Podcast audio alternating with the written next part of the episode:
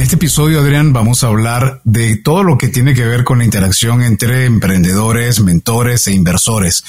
Esa parte tan complicada donde es bastante difícil que se puedan poner de acuerdo, pero aquí una persona muy inteligente desarrolló una plataforma que aparentemente es un marketplace para startups. ¿Cómo lo ves? Ha sido una plática muy interesante con David Giner, fundador de YouFounders. Justo como lo dices, un marketplace que busca ayudar a los emprendedores a pasar de una idea a un proyecto. Yo me quedo con una frase que eh, comentó David en algún momento. Las oportunidades hay que buscarlas, hay que ir por ellas. No se lo pierdan y vayan por este episodio a Cuentos Corporativos. Hola, has venido a escuchar nuestras historias, ¿verdad? Entonces, bienvenido a Cuentos Corporativos, el podcast donde Adolfo Álvarez y Adrián Palomares hacen de juglares y nos traen relatos acerca del mundo de las empresas y de sus protagonistas. Prepárate a escuchar interesantes historias acerca del management, startups, compañías exitosas y fracasos empresariales. Pon a tono tus oídos y disfruta de este nuevo capítulo de Cuentos Corporativos. Y como todo cuento, este también empieza con un había una vez. Que lo disfrutes. Adolfo, ya hemos platicado antes sobre el tema de las incubadoras para startups y la importancia que tienen para procurar las etapas iniciales de una empresa. Es claro que en estas primeras etapas es cuando un emprendedor requiere mayor apoyo, red de contactos y este tipo de organizaciones son cruciales. Pero hoy platicaremos de un modelo un poco diferente porque se trata de un marketplace de emprendimiento. Así es, Adrián. Yo creo que todas las opciones que apoyan a los emprendedores son por supuesto bienvenidas, independientemente del modelo que tengan. Hemos platicado en el pasado con Founders Institute y recientemente con Pigma, y todas tienen un enfoque con variantes, pero con la idea de apoyar en la conexión de todos los actores de este ecosistema, emprendedores, mentores e inversores, además de impulsar y acelerar los proyectos con metodología, mentorización e inversión. Pues hoy hablaremos sobre este marketplace de emprendimiento, así que iniciemos como siempre con nuestras palabras mágicas. Había una vez un niño nacido en España que de pequeño pensaba en la construcción y los edificios serían su futuro. Él decide estudiar ingeniería de obras públicas en la Universidad Politécnica de Valencia para luego iniciar su carrera en el ramo de la construcción en diferentes empresas. Posteriormente, la vida le da un giro y la tecnología lo atrapa, al grado de que hoy lleva ya muchos años dedicado a los negocios digitales. Ha cofundado ocho proyectos tecnológicos y ha mentorizado a más de 20 startups, además de ser un business angel. David Giner es actualmente cofundador y CEO de YouFounders, empresa la que lidera desde hace casi dos años. YouFounders es un marketplace de emprendimiento que conecta a todos los actores del ecosistema, emprendedores, mentores e inversores impulsan y aceleran proyectos tecnológicos desde su idea de negocio hasta su internalización con metodología, mentorización e inversión. Actualmente YouFounders ya opera en 11 mercados, destacando España, México, Colombia y Chile. Su misión es disminuir el fracaso en el emprendimiento y ayudar a los emprendedores a construir startups de éxito. Para ello, les acompañan durante todas las fases de su negocio, proporcionándoles todas las herramientas necesarias para que su startup tecnológica llegue al siguiente nivel. David compagina su trayectoria con una familia numerosa. Tiene ocho hijos, a la cual considera su emprendimiento más exitoso. David, bienvenido a Cuentos Corporativos. Un gusto tenerte con nosotros. Muchas gracias, Adrián. Muchas gracias, Adolfo, por esta invitación. También gracias a Lourdes. Y, nada, estoy aquí disponible para que para contaros todo lo que todo lo que necesitéis sobre YouFounders, sobre, sobre mi vida y también sobre mis hijos, si queréis que hable. Pero perfecto, entonces comencemos hablando de tu vida, David. De mm, qué parte de España eres, cómo fue tu, tu, tu desarrollo este, durante la juventud y cómo se fue perfilando esa, esa semilla del emprendimiento a medida que fuiste creciendo. Bueno, pues yo, yo la verdad es que, eh, bueno, nací en una, en una ciudad española que se llama Valencia, que también, bueno, es bastante conocida. No es tan conocida quizá a lo mejor como, como Barcelona, como Madrid, pero, pero es muy conocida. Eh, y bueno, ya eh, yo creo que siempre el emprendimiento está unido un poco a, lo que se llama la originación del ser humano, ¿no? De dónde venimos los seres humanos pues bueno, eh, mi padre falleció cuando nosotros éramos muy pequeños, somos tres hermanos. Mi madre, pues oye, es una profesora, es una maestra de colegio, pues eh, excelente. Y al final mis dos hermanos y yo, pues un poco, pues nos tuvimos que sacar, como se dice aquí en España, las castañas del fuego, ¿no? Básicamente hacer todo tipo de cosas para poder ir a los campamentos, para poder, eh, bueno, pues para poder hacer otras cosas que tus niños a lo mejor quizá, pues bueno, se lo pagan sus padres, ¿no? Entonces ya desde pequeñitos, eh, los tres hemos sido tremendamente emprendedores, eh, hemos sido empresarios, también hemos montado muchas compañías y efectivamente, como comentaba Adolfo, pues ya desde pequeño tenía esa inquietud de, de, buscarte un poco la vida, ¿no? Y, y, eso fue un poco lo que, lo que marcó nuestra, nuestra infancia, ¿no? David, platícanos un poco de esos primeros emprendimientos. Eh, ¿Cuáles eran los proyectos en los que comenzaste a conocer un poco de qué era emprender? Bueno, eh, el, como te comentaba, o sea, la, digamos, la experiencia, la primera experiencia fue, fue con mis dos hermanos. Eh, nos montamos una, una, una empresa de telefonía, bueno, una empresa que comercializaba teléfonos móviles, ¿vale? Y, y la verdad es que eh, fenomenal, ¿no? O sea, disfrutamos muchísimo, pero bueno, lo que nos pasa muchas veces a los emprendedores es que nos involucramos tanto en, el negocio que, que bueno, pues eh, olvidamos los estudios, ¿no? Y, y efectivamente, pues al final tuvimos que acabar vendiendo el negocio para poder centrarnos más en los estudios y poder acabar los, la, carrera universitaria, ¿no?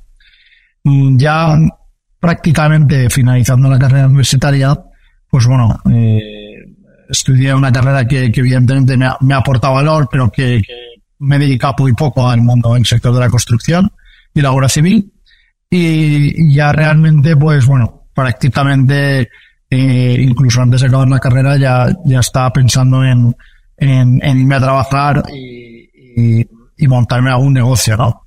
Entonces, bueno, ya en, en mi primera etapa, trabajando en una compañía, eh, la, bueno, la, la anécdota graciosa es que, que entré en esa compañía como becario porque, o perdonar, una persona de prácticas, ¿no? Como, eh, eh, y, no, y bueno, y, y, no era, no tenía el título académico, pero bueno, lo curioso fue que el dueño de la compañía, pues yo lo notaba un poco alterado, ¿no? Resoplando, eh, cansado, y yo, bueno, pues un día llamé a su despacho y, y bueno, y le comenté, y le comenté que, que, le sucedía, ¿no?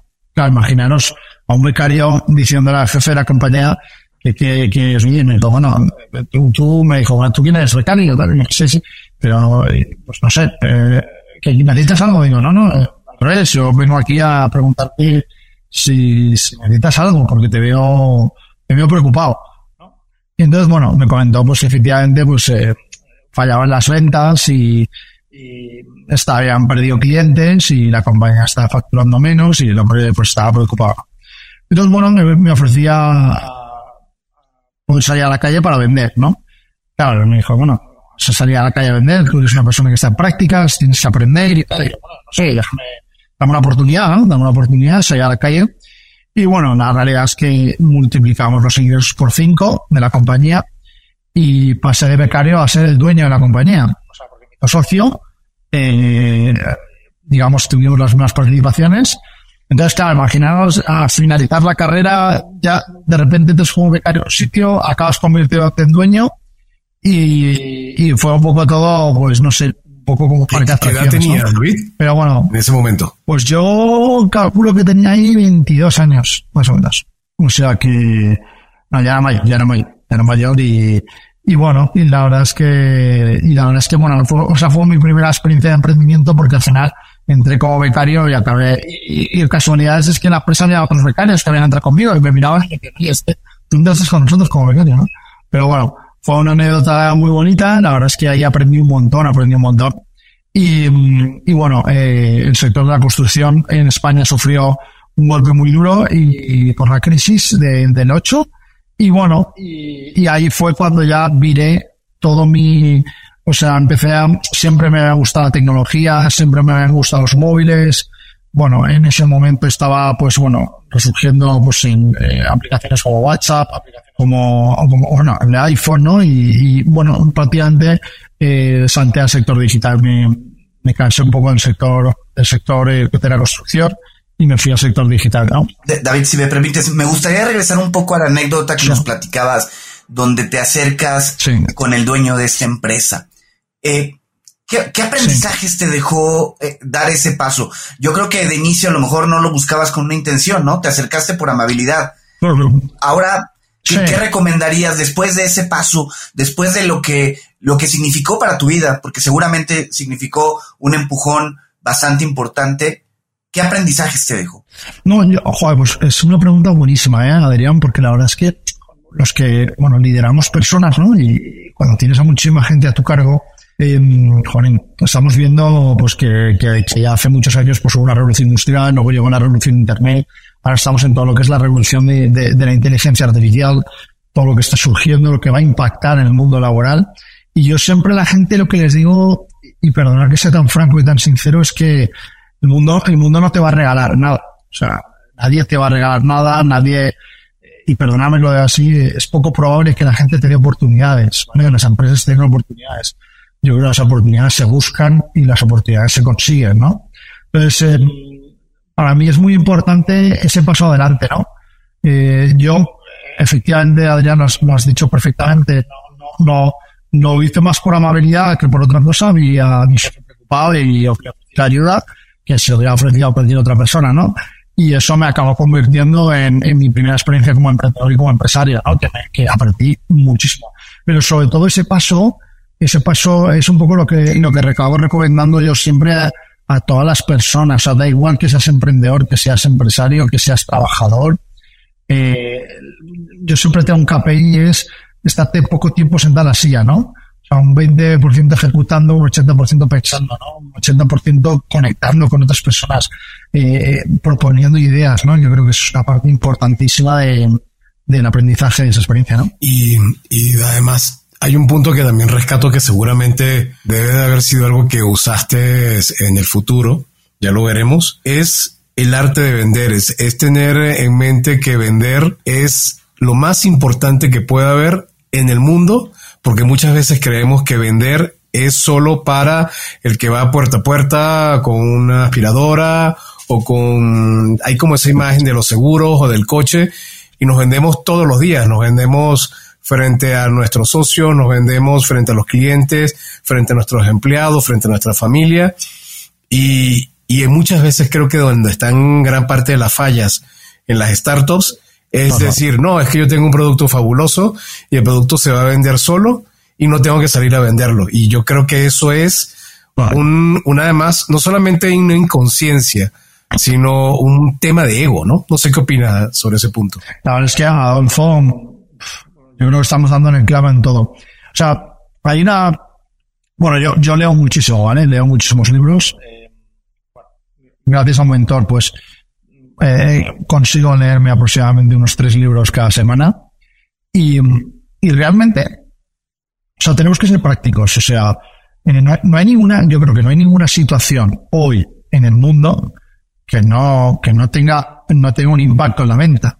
Es decir, una persona que quiere gustar a una chica eh, o una chica que quiera gustar a un chico es una venta. Eh, una persona que, quiere llegar a un acuerdo con otra persona, pues es una venta. Los abogados están todo el día vendiendo. O sea, todo el mundo está vendiendo. O sea, vas por la calle, eh, pedir ayuda, pedir, ayuda, la acción de pedir ayuda es una venta.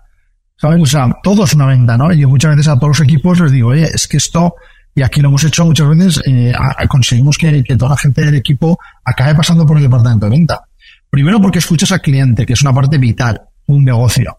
Segundo porque, oye, eh, vender, eh, cuando estás en un departamento de producto, un departamento de tecnología, tienes que vender eh, ideas al management para que el management las ejecute, ¿no? Y eso es lo que te va a mantener vivo. Entonces, al final, lo decías tú, Adolfo, o sea, yo, sinceramente, un producto que se venda solo me parece una cosa maravillosa, pero detrás hay personas que saben vender perfectamente qué mensaje le tiene que enviar al cliente, qué mensaje le tiene que enviar al usuario y, y efectivamente vender. Y luego que, que hay una, hay una, digamos, hay una, hay un mandamiento, por así decirlo, que prima por encima de todos, y es que todos los negocios tienen una, unas proyecciones, ¿no? Una, unos ingresos, o sea, no, no puedes vivir sin ingresar dinero. ¿vale? Hoy en día también hay mucha, hay mucha tendencia a pensar que, que puedes vivir solamente con la ronda de inversión, pero es que los inversores tienes que multiplicar su dinero. Con lo cual solo puedes multiplicar pues, pues ganando dinero, ¿no? Al cabo. Oye, David, a ver, y en esta línea, ya que estamos enfocándonos a la parte de vender, ¿qué le recomendarías a alguien que se da cuenta que a lo mejor las ventas no son su parte más fuerte, pero que quiere aprender? ¿Por dónde comienza alguien? Yo, o sea, lo primero que, que, que sobre todo recomiendo a todo el mundo es que, y además soy, o sea, soy un defensor de esta idea, yo creo que, que que el emprendedor no nace, o sea, tienes una serie de, de, de, aptitudes que efectivamente te ayudan a emprender, eso por supuesto, ¿vale? O sea, a mí me ayudó, por ejemplo, no tener un padre, eh, pues evidentemente, pues a mis hermanos y a mí nos, nos, nos obligó, por, por, así decirlo, a ser más espabilados, más que otra cosa, y eso nadie se nace así. O sea, uno va aprendiendo. Entonces, eh, nadie nace saliendo de marketing, nadie nace saliendo de negocio, ventas, de tecnología, producto, operaciones, inversión, nadie nace, no aprende. Y las ventas se aprenden. O sea, yo he visto personas tremendamente tímidas ser buenísimos vendedores y personas que, que, que tienen un desparpajo más que tengan eh, y, vender fatal. Entonces, en ese sentido, eh, yo recomiendo a todo el mundo que, que la venta es una actitud hoy en día, o sea, perdón, es una, es una skill hoy en día que, tienes que aprender y que tienes que practicar y que, y que practicas en todo momento, ¿no? O sea, eh, entonces yo, yo creo que, que lo primero es, eh, lo que yo siempre recomiendo es ponerse en duda, ¿no? Ponte en duda y hazlo, ponte en duda y hazlo. Y esto, eh, lo dicho, no, no vas a ser campeón del mundo del ciclismo solamente cogiendo la bicicleta una vez. O sea, la bicicleta hay que cogerla muchas veces, ¿no? Y esto es un poco lo que explica Daniel Kahneman, el premio Nobel de Economía, que al final tú puedes ser todo lo inteligente que tú quieras. O sea, esto es una cuestión de hábitos, de práctica y de estar todo el día esforzándote por cada día ser mejor, ¿no? Entonces, yo en ese caso, en la venta, la mejor recomendación que doy es ponte enfrente a un cliente. Venderé bien, venderé mal, pero incluso vendedores en YouFound es tartamudear en el primer día y luego facturar 40 y 50 mil euros al mes. O sea, que es que me refiero, es una cuestión de práctica. Y muy bien, eh, te vas del mundo del sector de la construcción y empiezas a rondar el sector de la tecnología. Cuéntanos cómo fue esa, esa, esa, esa transición. Pues la verdad es que Adolfo, yo creo que como todos los, eh, claro, el primer proyecto de emprendimiento me salió bien, yo creo que me salió bastante bien, y, y bueno, y te, te, metes inmerso en un sector que no conoces para nada, que te das cuenta de que hay juegos que, como antiguamente, que yo creo que todos los que estamos aquí tenemos más o menos la misma edad, el Angry Birds, que todo el mundo conocíamos y que facturaba muchísimo dinero. Entonces yo pensé, bueno, pues claramente voy a hacer un juego y voy a ser millonario, ¿no? Es lo que piensa cualquier, cualquier, los españoles son muy de, pues voy a hacer esto, voy a ser millonario, ¿no? Eh, no, luego nadie se hace millonario, pero bueno. Entonces, básicamente desarrollé un juego, me gasté bastantes ahorros. No, no todos los que había conseguido de vender mis acciones a antigua compañía, pero sí prácticamente me gasté mucho dinero en un juego que luego, eh, lo único que validé es que mi familia me quería, ¿no? Es decir, se lo descargaron mis familiares, mis amigos, y, y poco más. O sea, no se lo descargó nadie más, ¿no?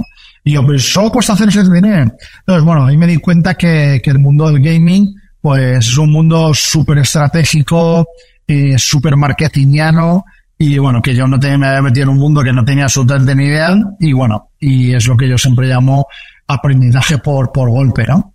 Entonces, bueno, ahí básicamente como buen emprendedor me di cuenta que tenía que virar hacia otro lugar, y al final, eh, como ya tenía los ingenieros que había contratado para el juego, eh, empecé a buscar clientes para, para, para desarrollarles aplicaciones móviles y ahí pivoté y, convertí la compañía en una empresa de desarrollo de aplicaciones móviles para empresas, ¿no? Y, y un poco, pues, intentar no, no cerrar la compañía, ¿no? Oye, y David, y a ver, ¿y en qué momento surge YouFounders? ¿En qué punto este, comienza esta idea de crear un marketplace de emprendimiento. Bueno, efectivamente, ¿no? Como habéis dicho al principio en la introducción, pues son ocho proyectos. Ahí voy saltando, saltando uno en otro. Además, ahí todavía estoy en Valencia. Eh, yo ahí más o menos todavía, todavía creo que tenía tres, cuatro hijos, ¿vale? No tenía tantos todavía. Y, y bueno, efectivamente, ya eh, me mudo, me mudo a Madrid, al cabo de unos años, cuando ya tenía cuatro hijos.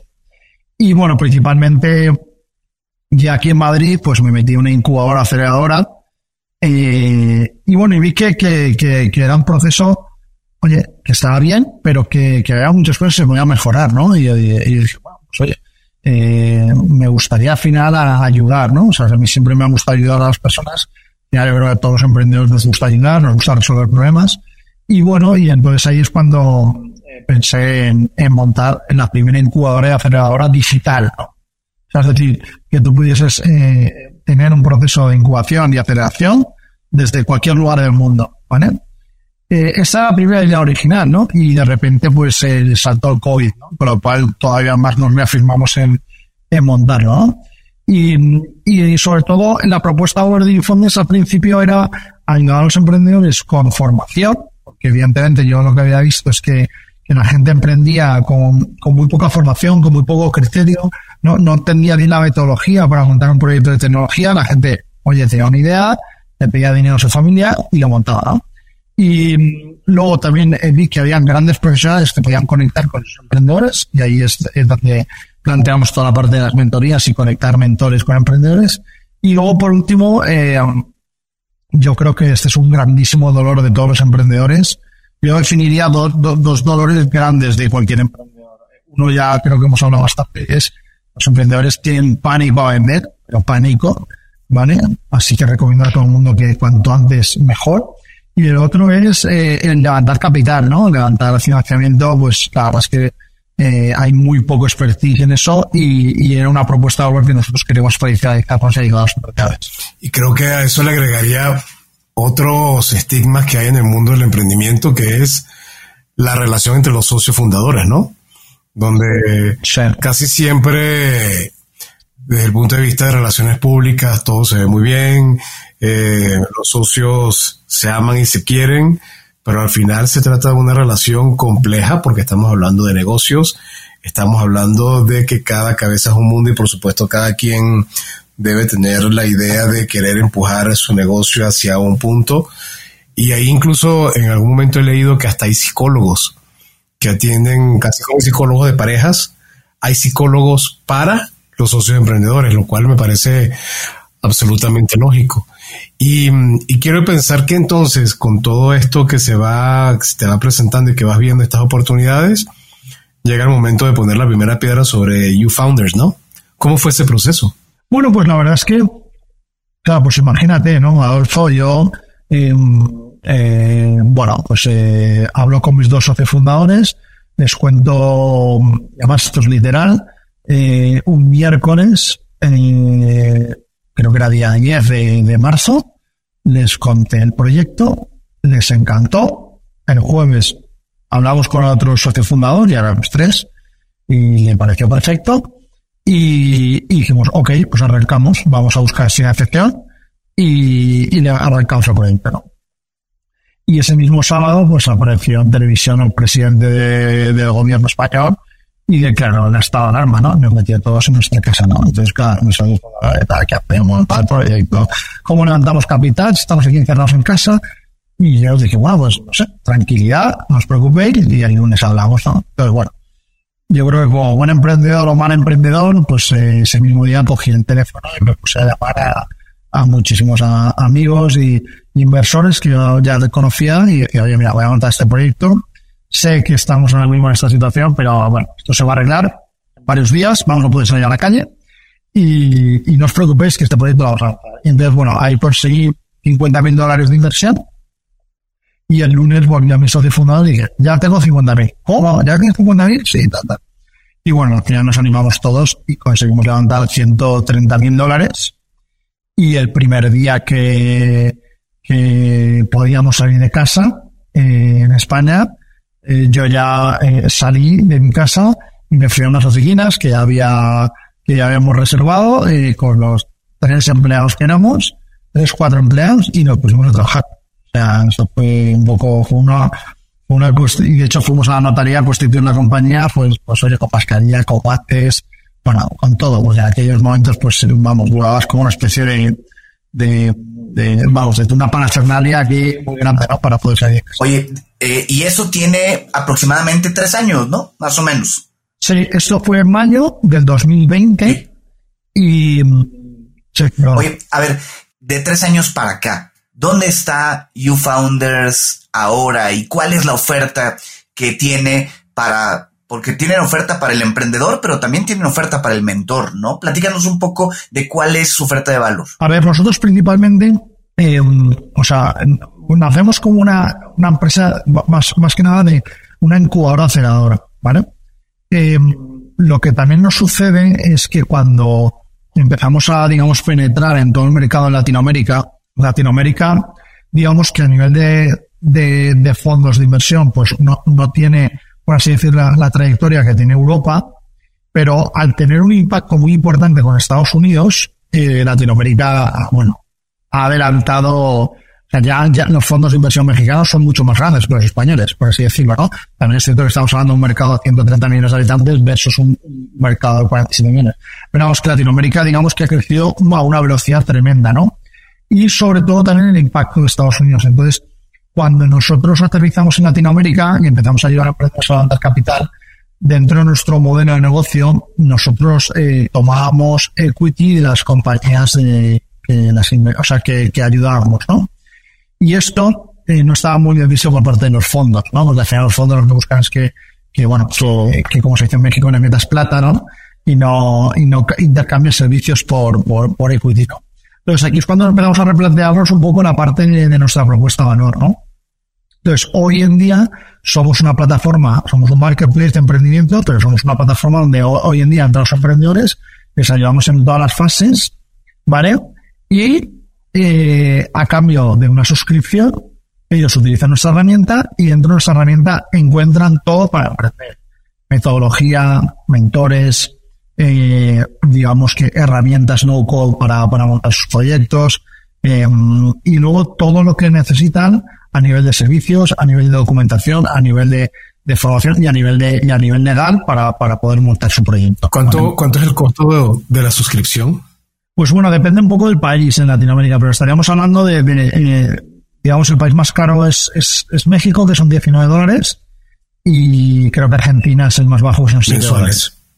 Mensuales. Y con eso tienes acceso a todo lo que dices. Con eso tienes todo acceso a todo lo que dices. ¿vale? O sea, al final piensa, Adolfo, que, que, que digamos que el, ejercicio de emprendimiento de los emprendedores en general, en etapas muy, muy, muy iniciales, cuando estamos en fase de ideación del proyecto, cuando tenemos prácticamente dinero, ¿no? Lo que, de lo que se trata es de, de ayudar a la startup a que llegue a una ronda de inversión. Entonces, cuando nosotros, eh, las startups llegan a, a, la etapa de fundraising, la etapa de fundraising cambia la suscripción por así decirlo. Entonces nosotros nos involucramos en ayudar a la startup a levantar el capital, ¿vale? El 100% del capital con un, con un software y con equipo y esa suscripción pasa a ser 299 dólares. Ok. Y, ¿Vale? que eso es un punto que eh, Adrián y yo hemos platicado mucho con, con varios, eh, varias startups en cuentos corporativos. ¿Qué recomiendas eh, a una startup para evaluar en qué momento entrar en el momento de fundraising.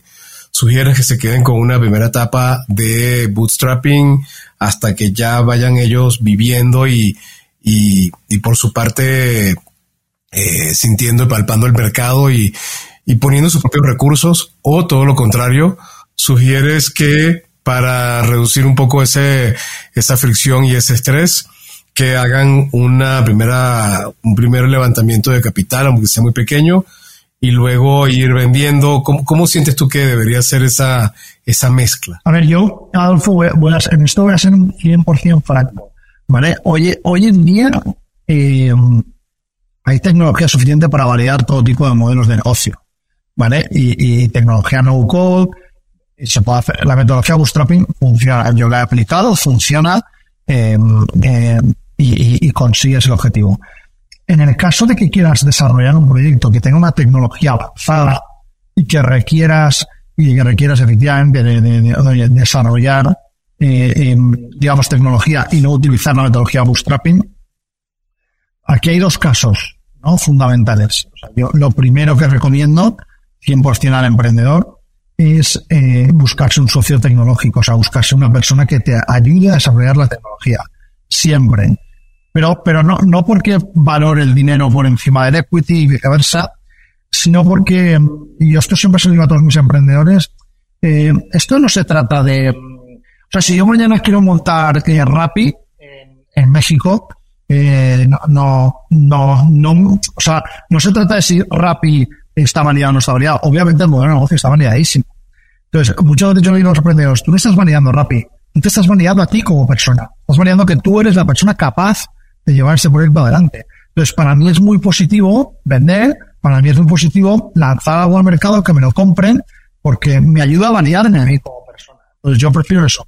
Si evidentemente no consigues esa persona y no consigues nada, pues hombre, puedes llegar a, buscar una persona, un familiar, un amigo que te ayude con la, con la financiación. Pero yo siempre voy a recomendar la otra parte, aunque me parece que es más, retadora y que va a aportar muchísimo más al emprendedor, ¿no? David, eh, sabemos que en You Founders también tienen un modelo de colaboración con la parte de los advisors o mentores, ¿no? Como, como le llaman. Eh, no, nos puedes comentar al respecto, pero Coméntanos después de un corte, ¿no? Vamos a un corte comercial y regresamos para que nos contestes esta pregunta. Hola amigos de Cuentos Corporativos, soy Andy Llanes, cofundadora de Voz la aplicación de wellness y fitness digital que está ayudando a las empresas a incentivar a sus colaboradores a ser físicamente más activos, obteniendo beneficios como una mejor respuesta ante el estrés, mayor concentración, más vitalidad y sobre todo mejorando la salud integral. Implementar WOS en tu compañía es súper sencillo y lo mejor es que con una sola membresía puedes dar este beneficio a toda tu plantilla. Escríbenos a hola.getwos.co o ingresa a las notas de este episodio, haz clic en el link de contacto y déjanos tus datos. Entren inteligente, entren eficiente con. David, comentábamos que ustedes también manejan un modelo para trabajar con los advisors, con los mentores. ¿Nos puedes platicar al respecto? Yo creo que, o sea, me encanta esa pregunta, de porque volvemos una vez un poco al inicio, ¿no? O sea, a mí me sucedía que, y yo creo que sea a todos los emprendedores, que, eh, ¿por qué existe las incubadoras, no? Porque, oye, la gente busca ayuda, ¿no? Porque, mm, oye, pues todos los servicios que, se pueden ofrecer hoy en día en cualquier sector, ¿no? Porque la gente necesita ayuda, ¿no? Todo el mundo necesita un médico, todo el mundo necesita un abogado, todo el mundo... Pero claro, en el sector más agresivo de la historia, que es el mundo del emprendimiento, donde estás solo, te brindas solo ante, ante el peligro de, de, de, encantar al mercado y que la gente esté dispuesta, pues oye, yo creo que si hay algún momento en el que se necesita ayuda, yo creo que es en ese, ¿no? Entonces, aquí es donde entra el rol del mentor. Yo creo que de los mercados donde estamos operando, en España, principalmente México, eh, Colombia, Chile, Argentina, bueno, estamos en Centroamérica y estamos en otros países de Latinoamérica, ¿vale? Eh, hay unos profesionales, eh, vamos, excelentes, ¿no? Y, y, sobre todo por lo que, por lo que comentábamos también al principio, o sea, yo creo que al final los que somos tan jóvenes, los cuatro que estamos aquí que somos bastante jóvenes, pues ya hemos pasado por muchísimas cosas y podemos ayudar a otros emprendedores, ¿no? Otros emprendedores que se están enfrentando a situaciones por las que nosotros ya hemos pasado y que les podemos ahorrar muchísimo tiempo. Y, y estoy de acuerdo en que eso te lo puede decir una página web. Hasta te lo puede decir ChatGPT 4. Pero al final, oye, eh, esa parte 3D, o sea, ver a tu mentor, ver que es una persona física, ver que es una persona que se conecta un día contigo un jueves a las 4 de la tarde, oye, yo creo que eso, perdonadme, eso no lo puede sustituir ni un blog, ni un vídeo, ni, ni, GPT, ¿no? O sea, yo creo que eso es una interacción eh, o sea, muy buena y tenéis que ver eh, cómo los emprendedores eh, de verdad aman a sus, a sus, a sus mentores, ¿no? Les defienden, el mentor defiende a la startup y, es una relación simbiótica, yo creo que incluso perfecta, ¿no? Entonces hay, hay un intercambio de, entre el mentor y el emprendedor que bien puede ser con dinero, con equity o con las dos cosas, ¿vale? Entonces es un poco lo que transaccionamos a, a través del marketplace. ¿no? Sí, la figura del, emprendedor, del, del, mentor es clave en alguna oportunidad cuando yo estuve evaluando eh, desarrollar un proyecto. Yo solicité a un, a un amigo que tenía mucha experiencia en emprendimientos que fuera mi mentor y le pregunté, dije, yo quiero, no quiero que lo hagas de amigo, quiero que lo hagas profesional formalmente te quiero pagar para que se sienta que la hora en la que tú me estás dedicando es una hora donde este, tú realmente estás dedicándote a hacerme preguntas incómodas que seguramente si lo hiciéramos como amigos yo, lo, diría, no, no, este, lo dejamos hasta acá y no, aquí era muy, muy organizado y muy estructurado y eso un valor increíble. Y también quería rescatar algo que comentábamos antes del corte, tú comentabas antes del corte, y tiene que ver con la parte de tecnología en las startups y sobre todo el tener el famoso y gran eslabón que es el CTO. y me he dado cuenta que si tú, una startup, no tiene CTO, así sea de chocolate, esa startup no va a levantar un duro, como dirán en España. Nada. Eh, pero por otro lado, también he evidenciado cuando estás de este lado y, estás dentro del ecosistema, que hay muchos, muchas startups que mm, dibujan su CTO y sí, yo tengo aquí al ex director de tecnología de tal o alguien que maneja tal. Y la verdad es que cuando empiezas a revisarle las tripas, eh, no se ha metido nadie de tecnología o les ha tocado hacer algo por fuera. ¿Por qué esa práctica tan irregular y por qué es tan importante que haya un director de tecnología en una startup? Bueno, al final yo creo que de tecnología, ya por el propio nombre, o sea, o sea, al final el producto que estás vendiendo es un producto de tecnología, ¿no? Eh, entonces yo creo que el perfil de, de CTO, ¿no? Esto, como sabéis, pues el jugador más importante del mundo, que es, que es Y Combinator, define que, que hay tres, tres, perfiles clave, ¿no? Dentro de una compañía de una startup de tecnología, que son un CTO, un CPO y un CEO. Entonces, yo creo que es, que es, que es importantísimo. Estoy de acuerdo contigo muchas veces, Adolfo, que, que bueno, como todo, yo creo que, que hay mucha gente que, que, que dice que sabe tecnología y luego realmente no lo sabe. Luego hay otra parte muy importante, es que cuando fundas una compañía todos nos ponemos esa fe, esa fe maravillosa adelante, pero bueno, la realidad es que ser CEO de una compañía que tiene cuatro empleados, pues tampoco, tampoco CEO de nada, ¿no?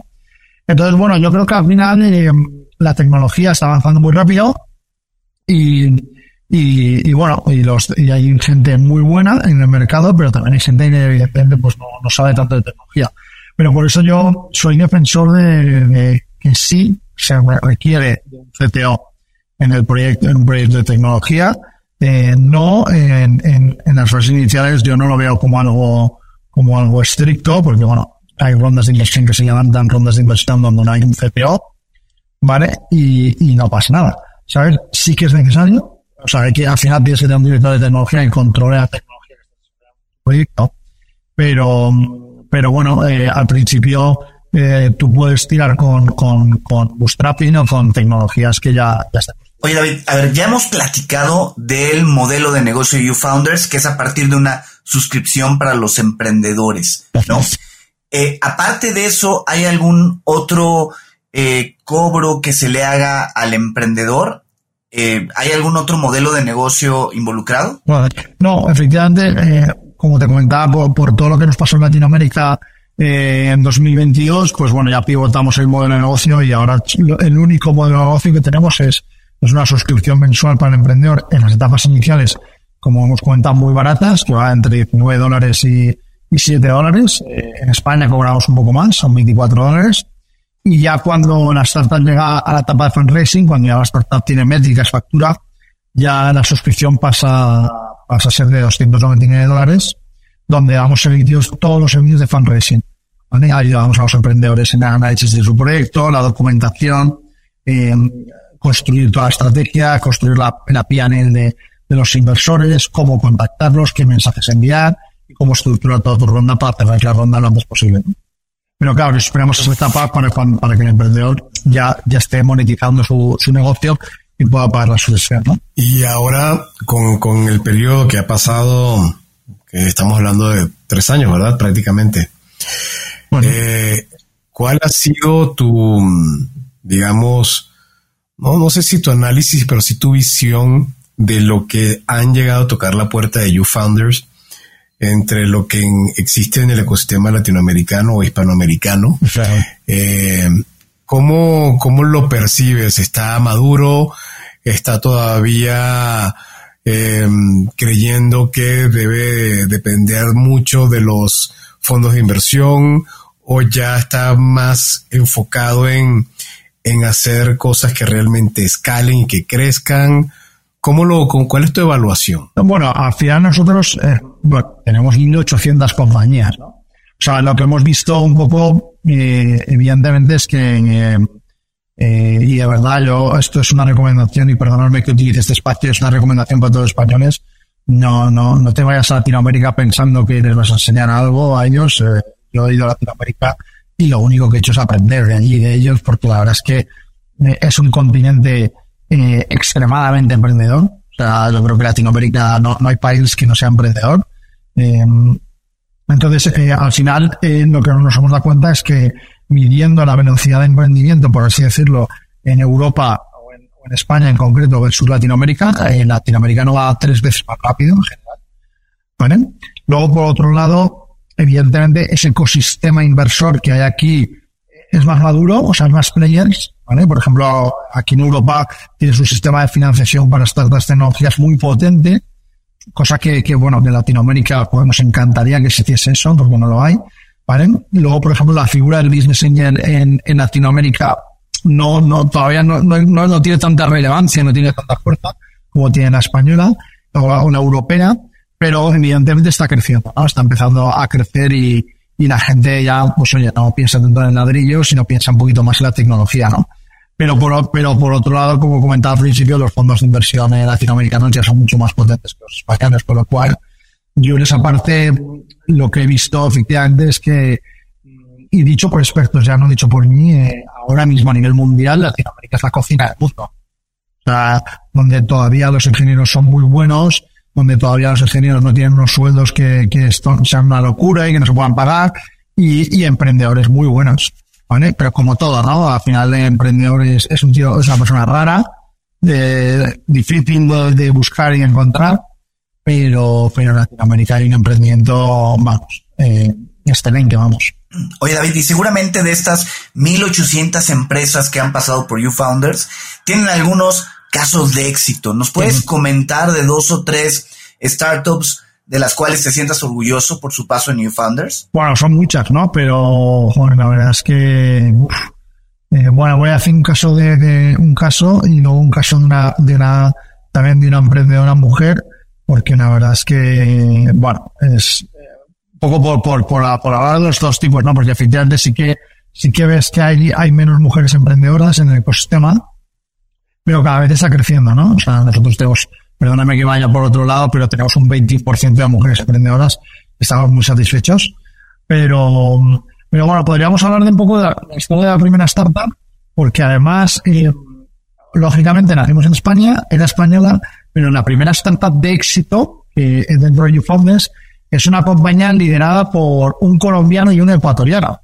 Entraron en YouFounders, eh, eh, uno venía de, de- uno ex Google y ex Facebook, y el otro venía de, de Sony, el colombiano, y en YouFounders, les ayudamos con la ronda de financiación, les ayudamos con el pivotaje modelo, y la verdad es que hoy en día es una compañía que hace poco levantó una ronda de 4 millones de dólares a valoración 20 millones. Todo eso ¿Se puede saber cómo se llama? PandaGo, pandago.eco, ¿vale? Me suena. Nacieron, nacieron como una compañía de, de, de renting de moto eléctrica y hoy en día pues venden moto eléctrica, patín, coche, o sea, es una, es una verdadera barbaridad, ¿no? Y, y luego sorprendente efectivamente es que a dos personas de Latinoamérica eh, les ayudamos con todo, les tenemos muchísimo cariño y bueno, esta compañía eh, entraron en New Funds, levantamos 300 mil dólares y luego una segunda ronda de 4 millones de dólares, insisto, en, en año y medio, año, año y poquito, con lo cual fue todo súper rápido. ¿no? Y, mm, y luego con, con, con Belén, que es una chica,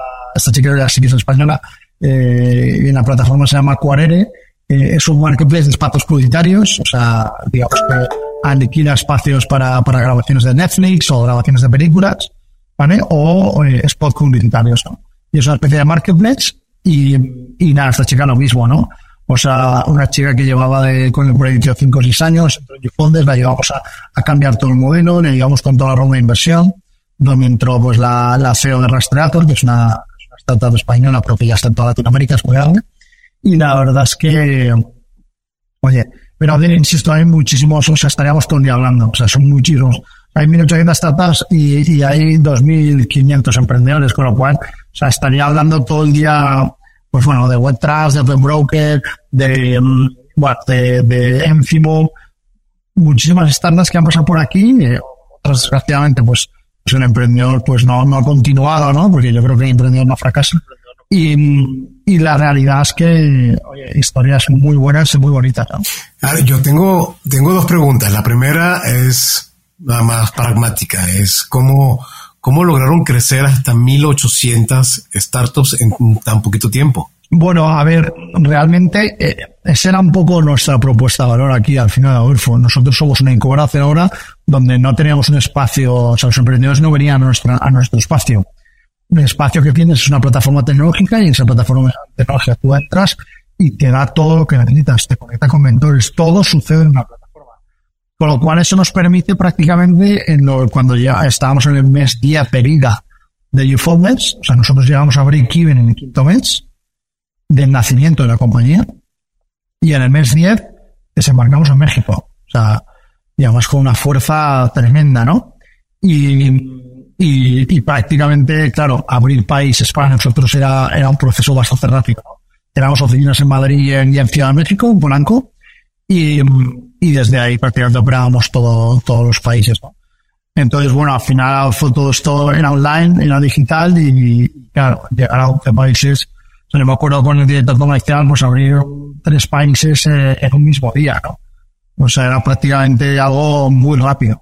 Captábamos emprendedores y, y, y rápidamente captábamos mentores, ¿no? Y voy con mi segunda pregunta, que además eh, casualmente tiene mucho que ver contigo que estás en España. Pues Eh, ¿No sientes que todo este hype del mundo del emprendimiento, de las startups, todo lo que fue la burbuja que, que reventó el año pasado, y todas estas historias no suelen darle incluso algún elemento quijotesco a ser un emprendedor y luego te das con la realidad de que es un mundo probablemente muy distinto al que se puede ver en el PR y en LinkedIn a cuando ya estás dentro del mundo de la, del emprendimiento. Pero, a ver, yo, Adolfo, o sea, o sea, creo que lo que sucedió el año pasado, y para que todo el mundo, todos los oyentes lo entiendan, eh, muchas entidades, que no, no voy a poner nombres ni nada, se dedicaron a comprar cosas que no tenían ese precio. Claro, cuando estás comprando cosas que no tienen un precio, eh, y luego las quieres vender, porque tu modelo de negocio es comprar y vender caro, ¿sabes? Cuando compras una cosa muy cara y luego no la puedes vender, pues se convierte, no en una burbuja, sino se convierte en una, en que tienes un estocaje de cosas dentro de tu almacén que nunca vas a poder vender al mismo valor. Con lo cual, tienes que empezar rápidamente a comprar otros productos baratos para luego venderlos mucho más caros, ¿no? Y eso es un poco lo que, lo que ha sucedido, ¿no? Lo que ha sucedido es que de repente el mercado lo que les ha dicho a los emprendedores es que sus compañías ya no valen tanto y que tienen que bajar el precio para que yo luego pueda tener participación más cara, ¿no? Pero yo, sinceramente, creo que o sea, a todos los emprendedores del mundo, a todos, o sea, hay que quitarse el sombrero. O sea, hay que decirles que sigan emprendiendo. No, no, no hay ningún país que, que sobreviva sin, sin ecosistema emprendedor ni empresarial. O sea, y, y cualquier emprendedor que quiera emprender, bienvenido. O sea, y que lo intente todas las veces que pueda. O sea, yo, mi mujer siempre me dice, y además, como sabéis, que tengo ocho hijos, oye, cariño, y después de este emprendimiento ya no habrá más. Y yo cariño, ya me conoces, siempre, va, a haber más. O sea, no, nunca voy a parar. Pararé el día que evidentemente, pues bueno, el cuerpo ya no pueda más y no te haya al cielo, pero, pero es que no, no vamos a parar nunca. Entonces yo creo que es una parte muy importante que admirar a los emprendedores. Y luego lo otro es una parte efectivamente, como de, de la situación del mercado. Hay gente que toma buenas o malas decisiones y eso efectivamente afecta a todos. Eso afecta a los emprendedores, pero, pero eso no quita que el emprendimiento y las startups lo están yendo bien y este factor que será. Bueno. David, pues nos podríamos pasar eh, varias horas platicando contigo, pero también este espacio tiene un límite y tenemos que entrar a la parte de preguntas obligadas, como le llamamos nosotros, ¿no? ¿Te gustan los cuentos? Me encanta. Bueno, yo creo que, que mi cuento preferido efectivamente está claro, ¿no? O sea, yo creo que es el, el, único cuento, por así decirlo. Aunque todos los cuentos son de emprendedores, pero yo creo que el patito feo de, de Hans Christian Andersen, pues es para mí un poco el que me marcó de pequeño, porque, pues bueno, me lo contáis muchas veces, pero te lo, me lo contáis tantas veces que al final se ha quedado grabado. Pero, pero al final siempre nos hemos sentido el patito feo, ¿no? Y cuando estoy con muy chulo, con mis amigos, pues unos trabajan en banca, otros trabajan en, y tal, y a preguntar, no, yo tengo mi programa de pero te quedas como diciendo, ¿pero qué? Pero bueno, entonces siempre lo hemos sentido, y bueno, perdonar que es un poco mi cuento, pero, pero es mi cuento un poco enfocado al emprendimiento, ¿no? que es lo que más me gusta. David, y seguramente, como mencionas, eh, mencionaste hace unos minutos, eh, lees aproximadamente creo que tres libros a la semana. Sí. Así que debes tener una lista enorme de libros a recomendar, pero no sé, ¿cuál sería tu, digamos, top tres? Son mis top tres libros. A ver, yo, sobre todo leo, leo mucho de filosofía, leo mucho de negocio, ¿vale? Sobre todo. A ver, yo creo que a mí me marcó muchísimo Pensar rápido, pensar despacio de, Daniel Kahneman. Me marcó muchísimo también en Los siete hábitos de la gente altamente efectiva de Stephen Covey, me encantó. Y, y luego, bueno, no está en mi top 3, pero lo voy a lanzar aquí porque, porque estoy 100% de acuerdo con lo que decía antes Adolfo. Oye, hay que vender y el libro de Roger Fisher, Obtenga el Sí, me parece un libro eh, muy bueno para tratar las técnicas de tu cliente y un buen producto. Me encantó ese libro. Muy, muy fácil de leer y, y la verdad es que, que muy interesante. Eh, David, ¿alguna aplicación móvil o gadget tecnológico que recomiendes, ya sea que lo uses en YouFounders o que lo uses en lo personal? Joder, pues yo la verdad es que soy fan, fan, fan, fan número uno de una aplicación que se llama Notion, ¿vale? Que la utilizamos dentro de YouFounders a nivel, a nivel profesional, también a nivel personal, como bien dices, eh, Adrián, y, y, me encanta, me encanta, la tengo en el móvil, la tengo en el escritorio, de verdad, es súper útil, súper... Vamos acaban de sacar una release ahora de, con inteligencia artificial que, está muy bien, y, y, la verdad es que me encanta, me encanta Notion. Es mi aplicación preferida, vamos. Definitivamente no, nosotros lo usamos mucho, lo que pasa es que nosotros somos bastante austeros y luego que Notion empezó a apretar con los costos, ya volvimos a Google Drive. Pero sí, estoy muy tentado de volver a, probar, a, de, regresar a Notion para probar la versión con, con inteligencia artificial. Bueno, pues no te preocupes, Adolfo, que luego ya fuera del podcast os digo un truco para que tengáis Notion gratis y, y, y así os ayuda, ¿vale? Excelente. David, ¿y dos o tres empresarios latinoamericanos que consideras que están marcando tendencia actualmente? Bueno, yo la verdad es que siempre he seguido mucho, yo creo que Carlos García Otati, fundador de, uno de los fundadores de CAC. Y, y la verdad es que, bueno, siempre, siempre me ha parecido un tío, bueno, bastante emprendedor, bastante sincero. Y luego también eh, tuve, tuve la oportunidad de escuchar eh, una vez a, a Santiago Suárez y, y luego también me encanta mucho, sigo mucho, mucho, mucho el, el, podcast de Startup que, que es de Enzo, que también me parece un verdadero crack. Y, y bueno, no sé, es estas personas, la verdad es que me ayudan muchísimo a entender un poco todo el mercado latinoamericano. Oye, David, si alguien quisiera seguir con esta conversación, ¿dónde puede contactarte? ¿Dónde puede contactar a YouFounders? O sea, a, a YouFounders en nuestra, claramente en nuestra página web de youfounders.com, o sea, youfounders.com ¿vale? Ahí nos puede contactar. Y a mí, de verdad, cualquier emprendedor me puede contactar a través de LinkedIn. O sea, soy súper activo en LinkedIn. Eh, que bueno, con mi LinkedIn al final es David Giner y Hernández. Y, y bueno, contesto a todo el mundo, ¿eh? O sea, doy fe de que en LinkedIn contesto absolutamente al 100% de las personas. No me suelo dejar ningún mensaje sin, sin, sin contestar y, y bueno, evidentemente, cuando se nuestra página web. Y bien, David, llegamos a la parte que es la tradicional en, seguramente en todos los espacios, pero bueno, dependiendo de cómo se va dando la conversación y el tópico cambiará un poco, ¿no? Y es tu mensaje final a quienes están escuchando y que llegaron hasta acá y se quedaron con todo tu conocimiento y tus sugerencias, ¿qué les puedes decir? Bueno, a ver, yo, o sea, de verdad, sinceramente, lo único que les puedo decir es que emprendan. Como he dicho antes, que emprendan eh, todos los días. Todos somos emprendedores, todos somos vendedores, todos somos creadores de sueños y los sueños se pueden llevar a realidad junto con personas, con equipo. ¿vale? Eh, evidentemente hay una metodología, siempre hay una metodología mejor para hacer las cosas y eso, eso evidentemente se lleva a cabo gracias al aprendizaje continuo que tenemos que llevar todas las personas durante toda la vida, ¿no?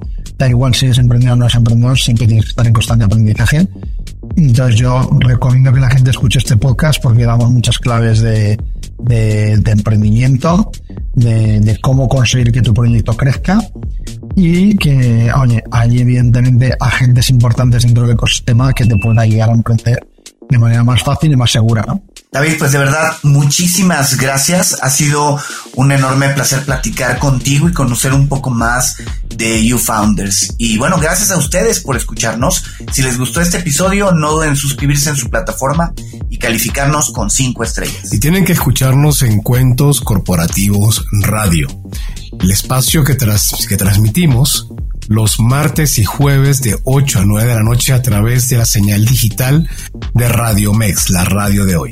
Así que recuerden www.radiomex.com.mx Cuentos Corporativos Radio. Además pueden revisar episodios seleccionados de Cuentos Corporativos a través de Neo, la revista especializada en negocios. Nos encuentran en www.revistaneo.com. Y bien, como siempre decimos, las empresas, las startups, sin importar su origen, razón de ser o tamaño, tienen todas algo en común. Están hechas por humanos. Y mientras más humanos tienen, más historias que contar.